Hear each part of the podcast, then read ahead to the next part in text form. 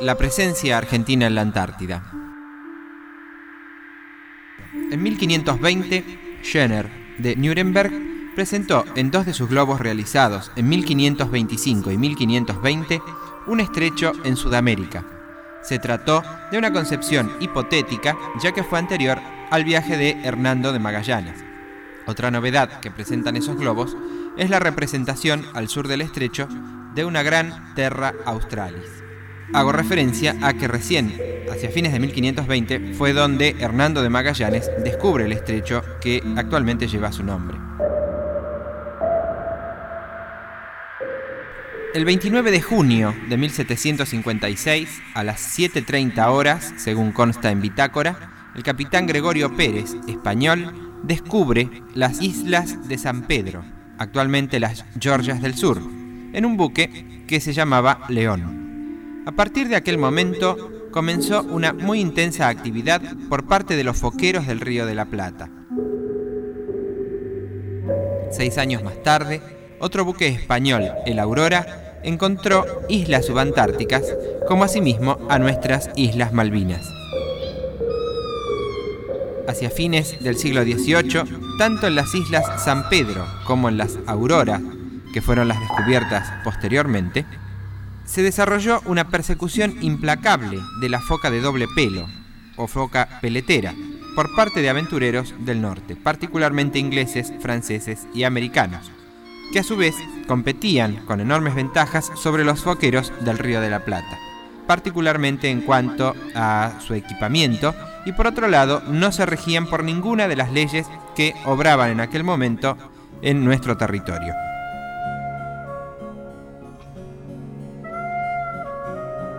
En 1815, el almirante Guillermo Brown inició un viaje para hostigamiento de las posiciones españolas con la fragata Hércules y el bergantín Trinidad y en esta ocasión navegó por mares antárticos.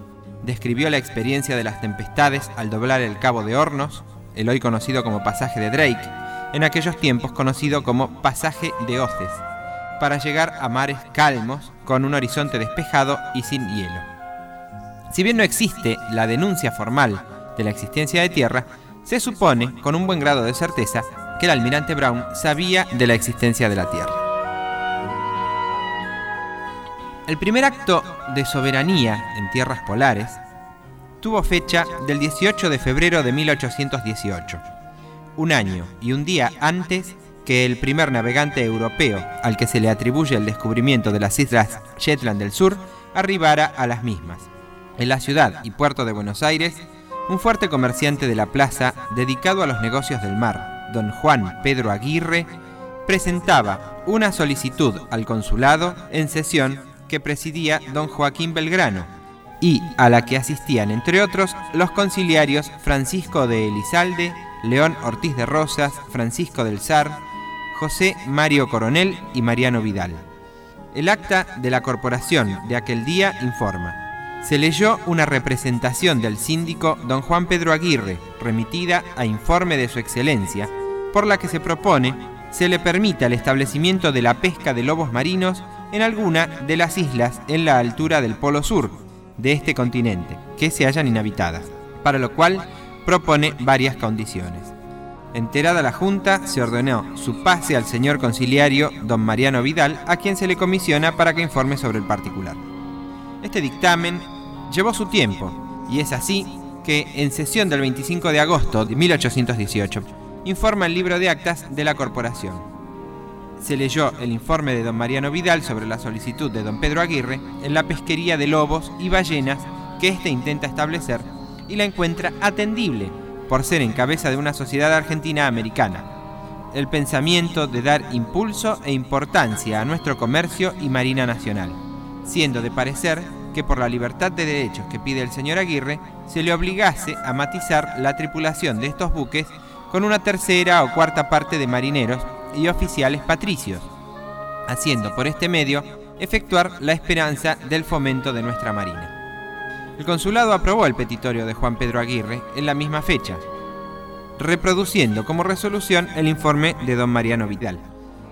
Las islas en la altura del polo sur de este continente no eran otras que los archipiélagos antárticos. Afirmación esta sostenida en el intenso tráfico que, como consignatario de cueros de foca, realizaba desde un par de años antes don Juan Pedro Aguirre con sus buques, director, pescador de Buenos Aires, pescadora y otros. Durante el siglo pasado, a partir de 1818, hubo mucho intercambio de gente que iba y venía desde la Antártida al continente. En general no se daba mucha información sobre cuáles eran las actividades, dónde se desarrollaban las actividades, en cuanto a que nadie quería despertar el interés a los demás sobre dónde estaban las fuentes de riqueza, como por ejemplo las focas, los pingüinos, ballenas. Entonces, existe poca información sobre a qué lugares llegaban. En cuanto a actividad científica, Argentina ya tuvo participación en la expedición antártica internacional que se realizó en las islas Año Nuevo. Y en el libro de la historia antártica argentina, escrito por Ricardo Capdevila y Santiago Comerci, habla sobre la actividad antártica finisecular muy intensa y se multiplicó al nacer el nuevo siglo. Entre los años 1893 y 1894, el capitán noruego Carl Anton Larsen exploró la región oriental de la península antártica, lindera con el mar de Weddell, y obtuvo los primeros fósiles que probaron la existencia de una vida vegetal mucho más evolucionada que la actual en tiempos pretéritos. Pero la gesta más singular de ese periodo es sin lugar a dudas la de Adrián de Gerlache de Gomery, que, siguiendo las recomendaciones del Sexto Congreso Internacional de Geografía, montó una expedición particular a la región occidental de la península antártica. Así es como el 16 de agosto de 1897 levó anclas en el puerto de Amberes, el Bélgica, conduciendo una expedición científica organizada y dirigida por el marino y explorador belga Adrián de Gerlache.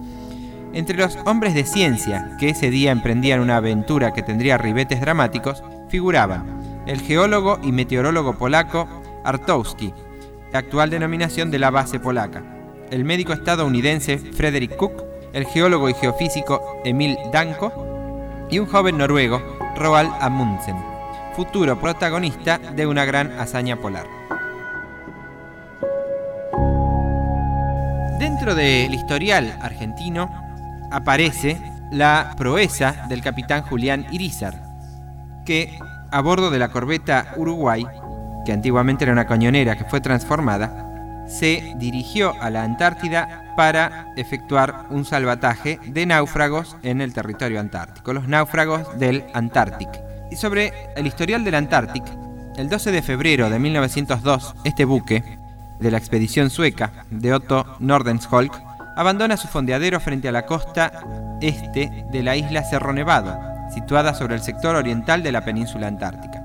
En la isla, abandonados a sus propias fuerzas y con los escasos recursos que dotaba por aquel entonces la incipiente tecnología polar, seis valientes, a cuyo frente se encontraba Otton, joven geólogo egresado de Uppsala, que venía de experimentar también en los mares boreales, donde con el Antártic recorrió las costas de Groenlandia. Sobre el fin de la expedición danesa y con el conocimiento marinero del viejo ballenero, decidió su adquisición para realizar la experiencia singular que se iniciaba aquel 12 de febrero de 1902. Apenas perdidos en el horizonte y entre los hielos los palos del Antártic, los seis hombres de Cerro Nevado se dieron duro a la tarea de terminar las instalaciones donde habían de invernar voluntariamente por primera vez en la historia de las expediciones antárticas del sector americano y por segunda vez en la historia antártica total.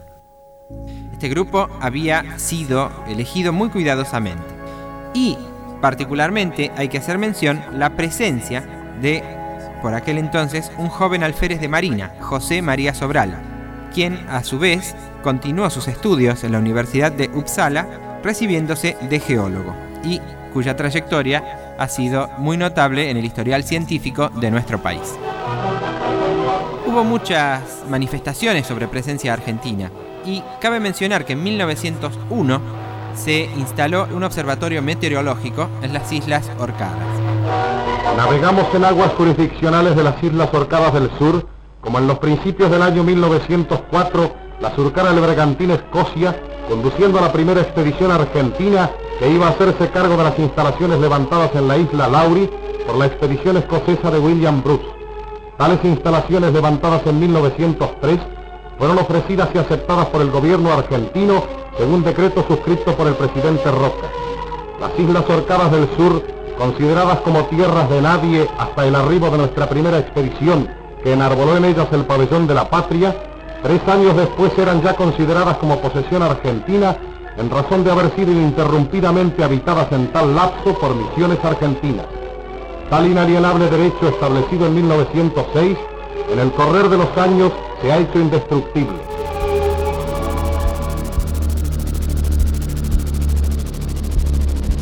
En 1904, en la isla Lauri, instaló la primera oficina de correos que funcionó en la Antártida. En 1906, el presidente Figueroa Alcorta decretó la instalación de dos comisarías en las Islas Orcadas. El 30 de abril de 1940 se crea con carácter permanente la Comisión Nacional del Antártico. Desde principios del 43 hasta fines del 45 se mantuvo en receso por motivos derivados de la Guerra Mundial, hasta que en 1946 se reorganiza sobre bases sólidas, integrándose con especialistas en materia científica, económica y militar.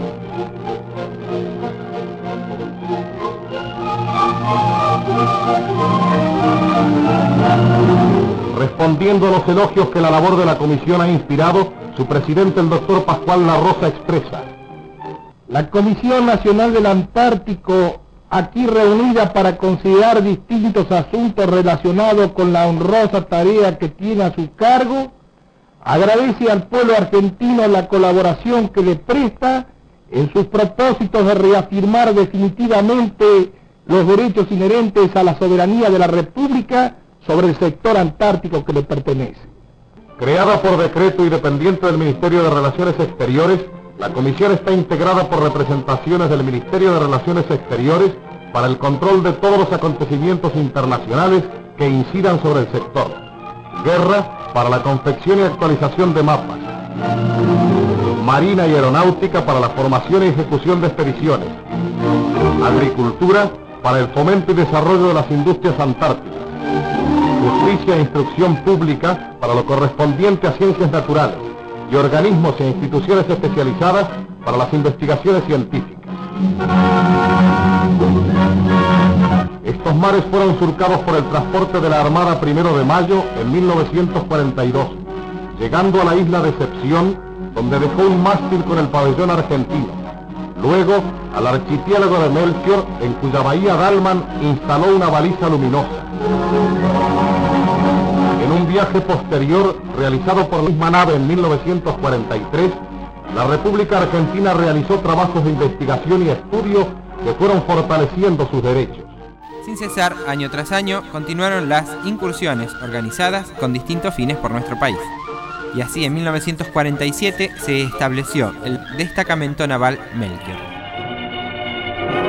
El archipiélago de Melchior se hace realidad surgiendo del laberinto de las cartas marinas. Sobre la punta de lanza de una península escarpada, el destacamento naval.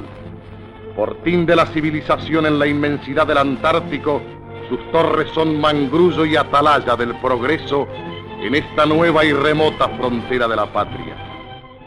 Y de aquí en adelante, desde 1947, si bien hasta ese momento hubo anualmente y periódicamente eh, incursiones en el territorio antártico, desde 1947 comenzó una serie de instalación de bases que luego serían habitadas o en verano o durante todo el año. Debido a la configuración geográfica de la zona polar, la mayor parte del sector argentino abarca el mar de Weddell, pero las tierras que comprende tienen una superficie aproximada de 1.230.000 kilómetros cuadrados sin contar a otras islas polares que, aunque figuran fuera del sector nacional, se consideran también como pertenecientes a la República Argentina.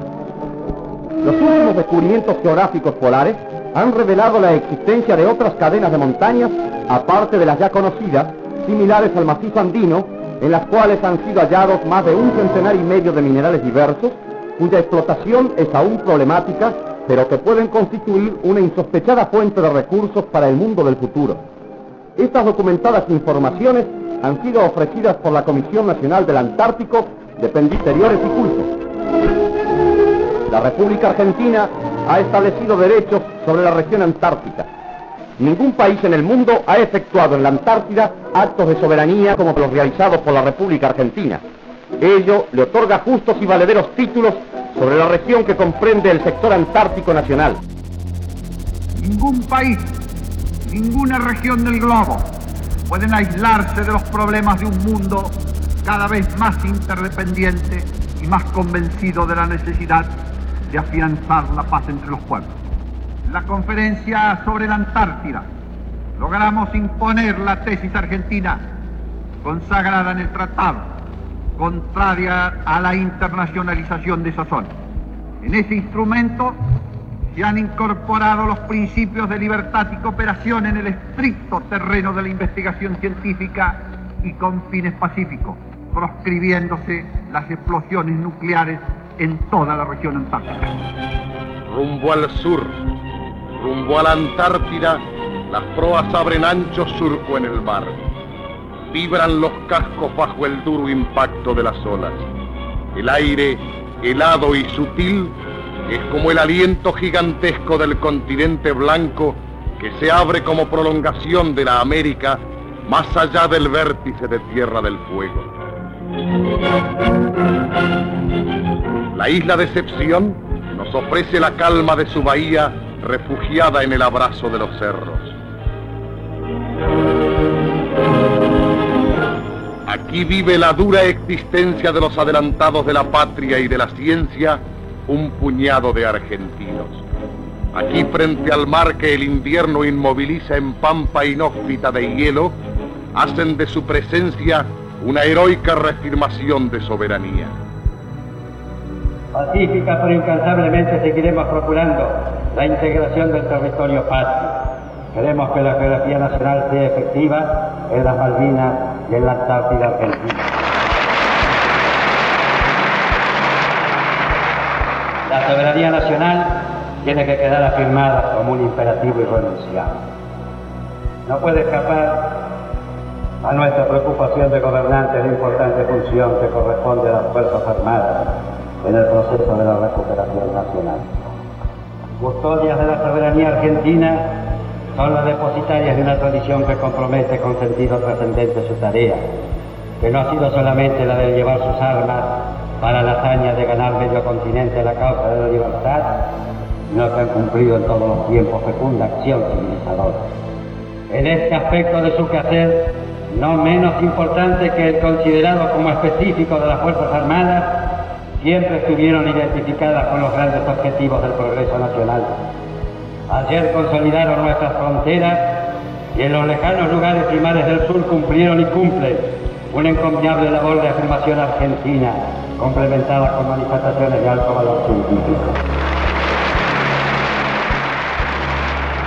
26 de octubre de 1965.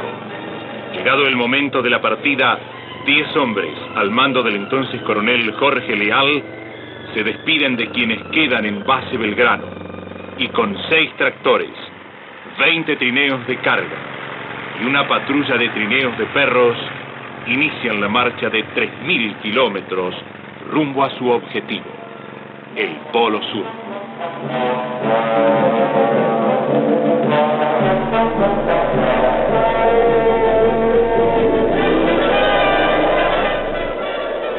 Las grietas, verdaderas trampas ocultas, se suman a tormentas con ráfagas de tremendas velocidades y temperaturas de más de 40 grados bajo cero, haciendo difícil y lento el avance. Cuando llegamos al polo y echamos cuenta de los kilómetros recorridos y de las horas marchadas, llegamos a la conclusión de que habíamos avanzado a razón de 4 kilómetros por hora, 1430 kilómetros. Es decir, como dice de acá Salta, a razón de 4 kilómetros por hora, tremendamente lento. Es por eso que demoramos 45 días en llegar desde base General hasta el polo. Y solamente 17 días el regreso. ¿Por qué? Las razones son las siguientes. En nuestro camino de ida íbamos cuesta arriba, íbamos arrastrando toda nuestra carga, íbamos prácticamente desde la mitad del camino para allá por zonas total y absolutamente desconocidas.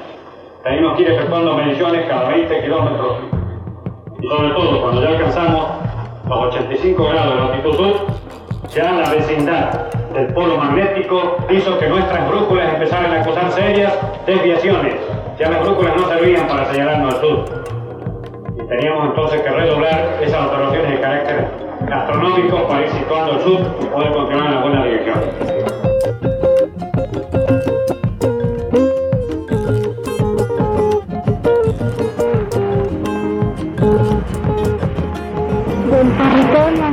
Argentino nell'estremo nord della penisola antartica o terra di San Martín trasmette LRA 36, Radio Nazionale Arcangelo San Gabriel, prima e unica radioemisora installata nel continente antartico, nella sua frequenza di 6030 kHz, banda di 49 metri, 11.955 kHz, banda di 25 metri, e 15.476 kHz, banda di 19 metri, amplitudine medulata.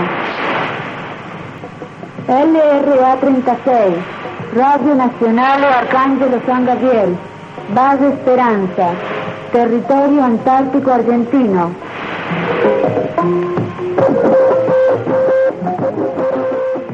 Estamos comunicados con el jefe de la base antártica Esperanza, el señor Fernando Morales, a quien le deseamos buen día. ¿Qué tal, Fernando? ¿Cómo le va? ¿Qué tal, Marcelo? Muy buenos días para ustedes. El gusto de escucharlo. Un gusto saludarte. ¿eh? Bueno, escuchar su, su reflexión, ese sentimiento antártico de aquellos que pisan ese territorio, ¿no?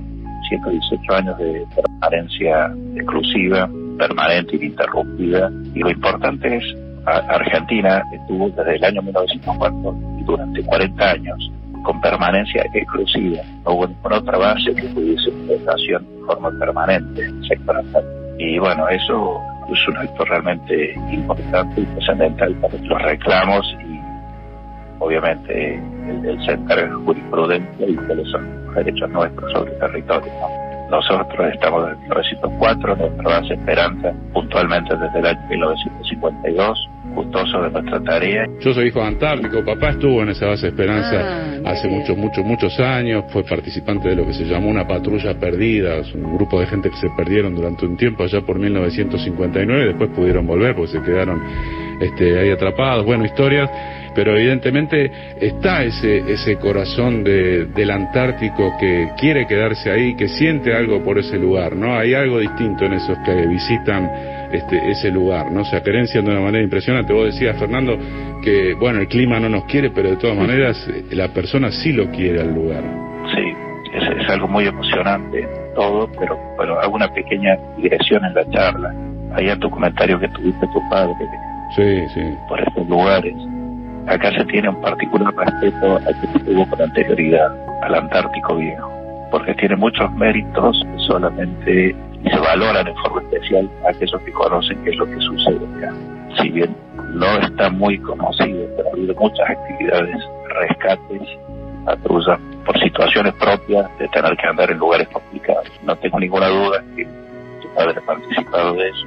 Es parte de, las funciones que se hacen acá el proporcionar el apoyo lógico, la actividad científica. Y bueno, a veces suceden cosas no deseadas, pero que están previstas.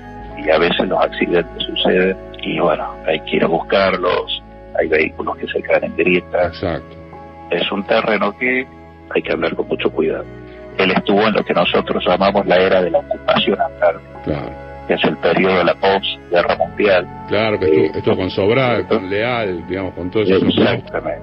La época fundacional, si bien estuvimos ahorcados en 1904, pero la, la era fundacional de nuestra territorio empieza a partir de los, años 50, ¿no? Exacto, exacto. En el año 51 se funda San Martín, en el año 52 Esperanza, en el año 53 prácticamente era una de Subar y ahora se llama Carlín, base Belgrano en el año 55. Entonces tenemos siete bases permanentes que funcionan todo del año. Queremos agradecerte, saludarte, mandarte todo nuestro respeto, la admiración a todos aquellos argentinos y argentinas que están ahí en el, territorio argentino, en nuestra querida Antártida Argentina. Un fuerte abrazo y un saludo cordial. ¿eh? Gracias, Marcelo. El más fuerte de nuestro abrazo. Muchísimas gracias por la nota. Faltaba más. Fernando Morales.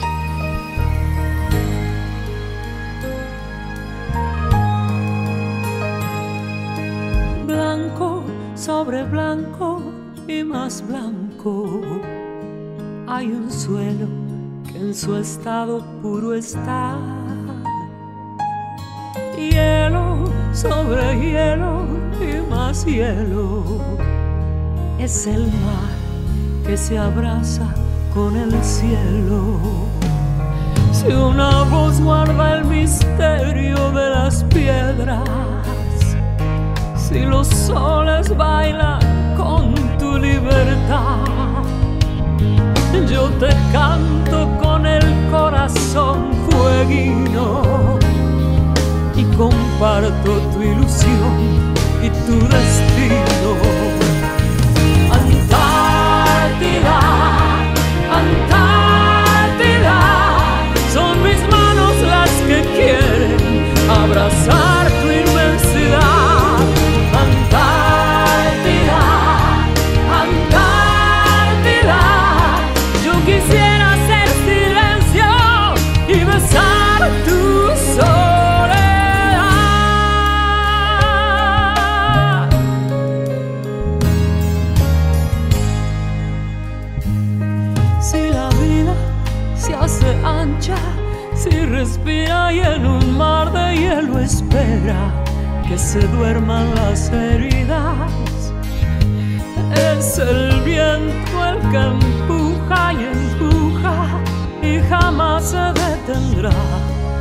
como el sueño de los hombres. Si las flores son estrellas que titilan y la noche no parece terminar. Soy un sueño donde todo es transparente y mis ojos te acarician y se van.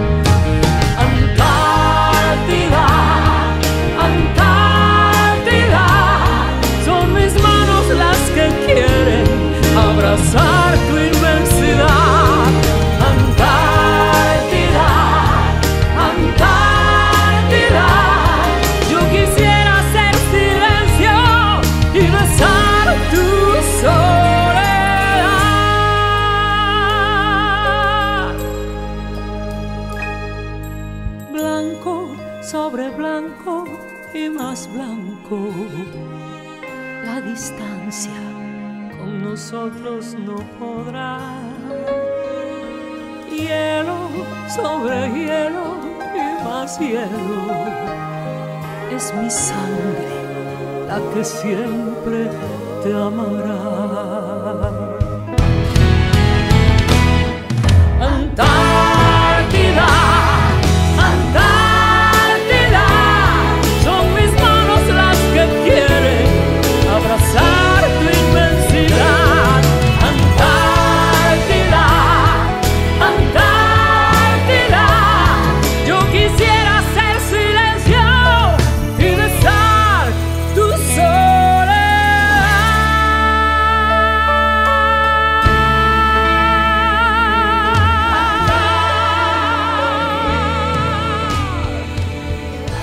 Contenidos y memoria histórica. Radio Nacional.